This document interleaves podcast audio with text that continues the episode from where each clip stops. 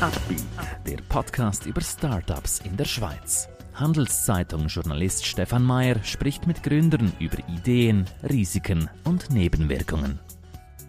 Heute lernen wir Philipp Busenhardt kennen. Mit Recolony gibt er Krebspatienten neue Hoffnung. Sie wollen selber eine Firma gründen? Warum nicht? Dafür brauchen Sie aber starke Partner. Einer davon ist die Credit Suisse. Mehr Informationen unter credit-swiss.com/Unternehmer. Herzlich willkommen bei uns, deinem Podcast. Äh, schön, dass du hier bist. Erklär uns doch kurz, ähm, was ist eure Idee, was ist euer Business? Ja, danke vielmals für die Einladung. Also unsere Idee ist ähm, eigentlich, dass wir Krebspatienten mit Bakterien im Darm behandeln wollen. Also man hat in letzter Zeit herausgefunden, dass ähm, das Darmmikrobiom, also die Bakterien, die wir im Darm haben, dass die einen riesigen Einfluss auf die Gesundheit haben und vor allem auch das Immunsystem. Mhm. Und was wir jetzt äh, herausgefunden haben, ist, dass gewisse Bakterien in Krebspatienten ähm, stark reduziert sind, wenn man es vergleicht mit gesunden Leuten. Mhm, mh. ähm, und genau die Bakterien wenn wir jetzt äh, den Krebspatienten wieder geben, um dann ähm, ihren Krebs zu behandeln. Mhm. Und ähm, im Experiment, das wir jetzt gemacht haben, haben wir gesehen, dass das wunderbar funktioniert. Also wir können mit diesen Bakterien eigentlich das Immunsystem aktivieren und das Immunsystem kann dann ziemlich effektiv die, die Krebszellen, ähm, also die Tumoren dann bekämpfen. Mhm. In der Forschung, bis man zu solchen Ergebnissen kommt, dauert es ja meistens extrem lange. Wie lange hat das bei euch gedauert? Ähm, das Projekt hat 2018 gestartet, das Forschungsprojekt am mhm. Unispital. Mhm. Und seitdem sind wir dran. Ja. Das Forschungsprojekt alleine, ähm, was dann zu einer Publikation geführt hat, ist zwei bis drei Jahre gegangen. Und dann ist auch dann, wo die guten Resultate gekommen sind, ist auch ziemlich bald dann die Idee entstanden, um daraus ähm, ein Startup zu machen, also zum die Resultate patentieren lassen und eben richtig mhm. Startup gehen. Wie muss man sich das vorstellen? Ihr habt diese Ergebnisse, die sind vielversprechend. Ähm, wer kommt da auf einem zu und sagt, mach daraus eine Firma? Das könnte ein, eine Riesenchance sein. Das wird eigentlich jetzt sehr gefördert an den Universitäten, ähm, dass, dass wenn man irgendwelche gute Resultate produziert, dass man eben dann nicht, nicht gerade sofort publiziert, sondern dass man sich dann auch überlegen kann, hey, da wäre äh, eigentlich eine Geschäftsidee dahinter. Und wird da dann wirklich ähm, unterstützt, wenn man eben, also fürs Patentieren, das ist sowieso ein großes Thema an der Universität, aber auch ähm, gibt es Kurs für, für junge Unternehmer, wo, wo sich überlegen, für Studenten, irgendwie Doktoranden oder so, wo sich dann überlegen, um äh, eben vielleicht ein Unternehmen gründen mit ihren Resultaten. Da wird man sehr unterstützt von der mhm. Uni. Es geht ja dann auch darum, dass man die Ergebnisse nicht geheim hält, aber so ein bisschen eine Balance findet, dass man nicht alles, äh, wie transparent kann man da überhaupt sein in dieser ersten Phase? Also ganz, also man sollte natürlich nicht ähm, die Resultate irgendwie publizieren oder veröffentlichen, wo nachher zu einer Patentanmeldung führen. Aber sobald man eigentlich ein Patent hat und einen gewissen Schutz auf seine Resultate hat, dann ist es eigentlich meiner Meinung nach sehr falsch, wenn man irgendetwas noch versuchen geheim halten oder so. Also wir haben jetzt noch davon profitiert, dass wir möglichst öffentlich sind, allen unser Projekt erklärt haben. Und klar, Sa Sachen, die vielleicht zu zukünftigen Patentanmeldungen dann führen, die tun wir sicher nicht äh, irgendwie äh, veröffentlichen, aber eben, unser Projekt muss irgendwie bekannt werden. Wir müssen äh, Unterstützer finden, Investoren finden mhm. und die finden wir nur, wenn man sich auch zeigt, wenn man das Pro Projekt erklärt, wenn man ein gewisses Interesse am Projekt auch mhm, generieren kann. Mhm. Da sind wir jetzt schon bei den nächsten Schritten, die anstehen für das Unternehmen. Was würdest du sagen, sind jetzt die Sachen, die ihr ähm, umsetzen, erreichen müsst in diesem Jahr? Also bis jetzt haben wir nur Laborexperiment gemacht mit diesen Bakterien. Ähm, und als nächster Schritt geht es jetzt um möglichst schnell die Bakterien im Mensch testen, also in klinische Studien reinkommen. Und ähm, ein erster Schritt ist jetzt, um die Bakterien so zu produzieren, dass man sie überhaupt verabreichen einem Patienten. Das heißt, bis jetzt haben wir immer lebende Bakterien gebraucht, also einfach in einem Medium lebende Bakterien, die auch nicht sehr appetitlich sind vielleicht. Und jetzt geht es darum, die Bakterien so zu produzieren, dass sie eben ein Produkt sein können, das man einnehmen kann. Und das heißt, wir trocknen die gefriert trocknen und dann die gefriert trockneten Bakterien, das heißt, dann sind sie viel stabiler wie einfach nur lebende Bakterien, dann sind sie vielleicht ein paar Monate lang stabil. Und die gefriert Bakterien, das ist dann wie Pulver eigentlich, da kann man in Kapseln einpacken und dann kann man die wie normale Medikamente als Kapsel einfach schlucken. Mhm. Und jetzt der nächste Schritt ist eben die, die Produktion anfangen, ähm, schauen, ob das überhaupt funktioniert, die Produktion, ob man die Bakterien so im grossen Stil kann wachsen lassen und dann geführt rechnen und ob sie dann auch in dieser Form immer noch so effektiv sind, wie, wie, wie, wir, wie wir hoffen. Ab welchem Schritt äh, braucht es denn dann große Partner wie Spitäler, äh, große Gesundheitsunternehmen, die da mithelfen? Weil man kann ja nicht alles allein machen. Ja, ähm, also die wirklich große Unterstützung braucht man dann äh, für die klinische Studie. Das ist dann wirklich sehr äh, eine große Arbeit, auch äh, eine Arbeit, die viel Geld kostet. Mhm. Darum braucht man dann, äh, spätestens ab der Phase 2 braucht man wirklich große Investitionen. Phase 2 klinische Studie heißt eine klinische Studie, wo man das erste Mal am Patienten testet, ob es wirklich effektiv ist. In einer Phase 1 Studie ist mit ganz wenig Patienten. Dort äh, testet man nur, ob es wirklich sicher ist. Mhm. Ähm, und dort ähm, kann man dann auch lokal machen, vielleicht bei uns am Unispital. Ähm, kann man vielleicht eine Phase 1 Studie noch durchführen, wenn man ähm, auch genug Mittel dafür hat. Aber dann für eine Phase 2 und vor allem Phase 3 Studie mit mehreren tausend Patienten, dann braucht es wirklich Unterstützung, vielleicht auch von grossen Pharmafirmen oder mhm. ja. Das ist ja das Spezielle in diesem Bereich, dass die Finanzierungsrunden äh, enorm viel größer sind als jetzt bei irgendeinem Softwareunternehmen.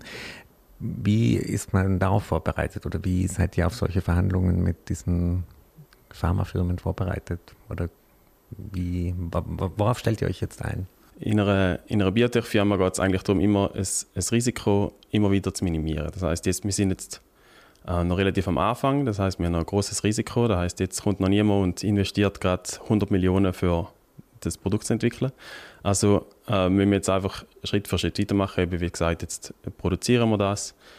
Ähm, und wenn wir dann können zeigen dass das Endprodukt auch wirklich so funktioniert wie das Produkt oder die Bakterien, die wir jetzt haben, dann haben wir schon ein kleines Risiko und dann kann man vielleicht die erste Investitionsrunde angehen, wo man ähm, Geld kann einbringen für eben die, die erste Phase, vielleicht in der klinischen oder auch präklinischen Studien, mhm. äh, die dann notwendig sind. Was wäre der optimale Verlauf, wenn du jetzt noch fünf, zehn Jahre vorausschaust, wenn alles großartig läuft? Wie würde das ablaufen? In fünf bis zehn Jahren. Ähm, wenn alles wirklich großartig abläuft, dann ähm, gehen wir in vielleicht spätestens zwei Jahre in die, in die erste klinische Studie, wo wir die Sicherheit zeigen können. dort sehen wir vielleicht überhaupt, oder wir hoffen, weil es ja, die Bakterien sind ja in eigentlich fast jedem gesunden Mensch, darum hoffen wir eigentlich, dass die Bakterien keine großen Nebenwirkungen haben. Das ist eigentlich auch der große Trick an unserer Behandlung. Darum erwarten wir nicht, dass wir große Probleme haben in einer Phase 1 klinischen Studie. Und im Optimalfall ähm, können wir vielleicht auch erste äh, molekulare Resultate schon finden, ob es könnte auch effektiv sein oder nicht. Ähm, mit dem könnte man dann Geld, ähm, äh, Investorengeld eintreiben für die nächste klinische Studie und dann ähm, in einer Phase 2 Studie, die vielleicht multizentrisch ist, ähm, das heißt in mehreren Spitälern äh, größer aufgleisen und dann äh, dort hoffentlich Effektivität zeigen innerhalb der nächsten fünf bis sechs Jahre. Mhm. Und dann am Schluss noch Phase 3 und das wäre dann so äh, vielleicht auf dem Markt in frühestens acht Jahren oder so. Mhm. Mhm. Das ist ja auch speziell bei den, bei den Firmen eurer Art, dass ihr extrem lange Perspektiven habt. Manche andere Startups äh, rechnen viel mit kürzeren Zeitabschnitten. Im Gesundheitsbereich ist das anders. Mhm. Wie motiviert man sich da, wenn man sagt, okay, erst in acht Jahren könnte das so der große ähm, Cash-out vielleicht auch werden? Also wie hält man das durch, dass man hier... Ja, ja es stimmt, man hat jetzt nicht gerade irgendwie die unmittelbare ähm, Wunderresultat, mhm. aber es ist halt doch ziemlich motivierend, wenn man daran denken kann, oder wir sind dran, um vielleicht eine Krebstherapie zu entwickeln, die praktisch ohne Nebenwirkungen auskommt mhm. und äh, eben vielleicht dann auch Krebspatienten kann heilen kann. Ähm, also wir haben jetzt nicht wahnsinnig große Motivation, Motivationsprobleme, ja, ehrlich der gesagt. Purpose ist da. ja, ist auf jeden Fall ja, genial. Ähm, mhm. Beschreib uns noch ein bisschen deinen Weg jetzt zu dem äh, Punkt jetzt. Also was hast du vorher gemacht? Was waren deine Erfahrungen? Genau. Ähm, ich habe Biologie studiert ähm, und dann habe ich also ich habe dann eine Spezialisierung in Krebsbiologie gemacht, äh, bin dann kurz an Novartis gewesen, ähm, in einem Praktikum, auch in die Richtung, im Labor habe ich gemerkt, dass das nicht so mein Ding war, so in der, grossen Pharmafirma zu arbeiten. Ich bin wieder zurück an die Universität und habe dort äh, Doktor gemacht, auch in Krebsbiologie. Und in dem Labor, wo ich meine Doktorarbeit gemacht habe, ist eben dann das Projekt entstanden. Und weil ich eigentlich schon immer fasziniert war von in die, in die Richtung gehen, Richtung Startup und vielleicht das eigene, die eigene Firma gründen, habe ich dann die Chance bekommen, um dort äh, Mitglied zu sein und es hat dann auch funktioniert. Mhm. Und, äh, genau. In diesem Bereich Krebsbehandlung äh, wird ja viel geforscht. Äh, wie, wie, was sind denn da momentan die größten Hoffnungen oder die größten die Ansätze, wo du sagst, neben eurem, äh, das könnte wirklich ein Gamechanger sein? Mhm.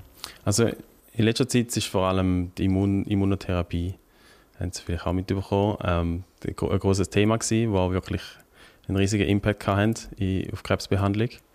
Ähm, und es wird meiner Meinung nach auch in Zukunft so sein, dass vielleicht andere Arten von Immunotherapien oder viele Ansätze probieren, dass auch die bestehenden Immunotherapien noch verbessern. Das heißt, ähm, es gibt viele Patienten, die nicht auf die Immunotherapie reagieren aber es gibt zum Beispiel eben andere Firmen, die mit Bakterien probieren, die Immunotherapie zu verbessern. Ähm, das wären dann sozusagen eigentlich unsere Konkurrenzen. Mhm. ähm, aber ich denke, dass dort es immer, immer noch sehr, sehr viel Potenzial gibt in der Immunotherapie-Richtung zum mhm. Mhm.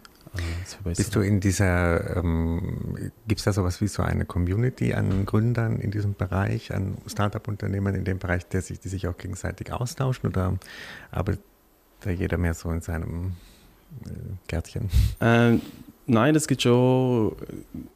Das, also Austausch ist eigentlich sehr, sehr wichtig, vor allem äh, unter den Gründern, aber vor allem auch mit Leuten, die selber auch schon vorher oder früher eine Biotech gegründet haben und wissen, wie es funktioniert und was man beachten muss. Und ähm, so Leute sind extrem, extrem wichtig, um uns, uns zu unterstützen und Tipps zu geben und eben, dass man nicht gleiche Fehler macht, wie schon mal gemacht worden sind.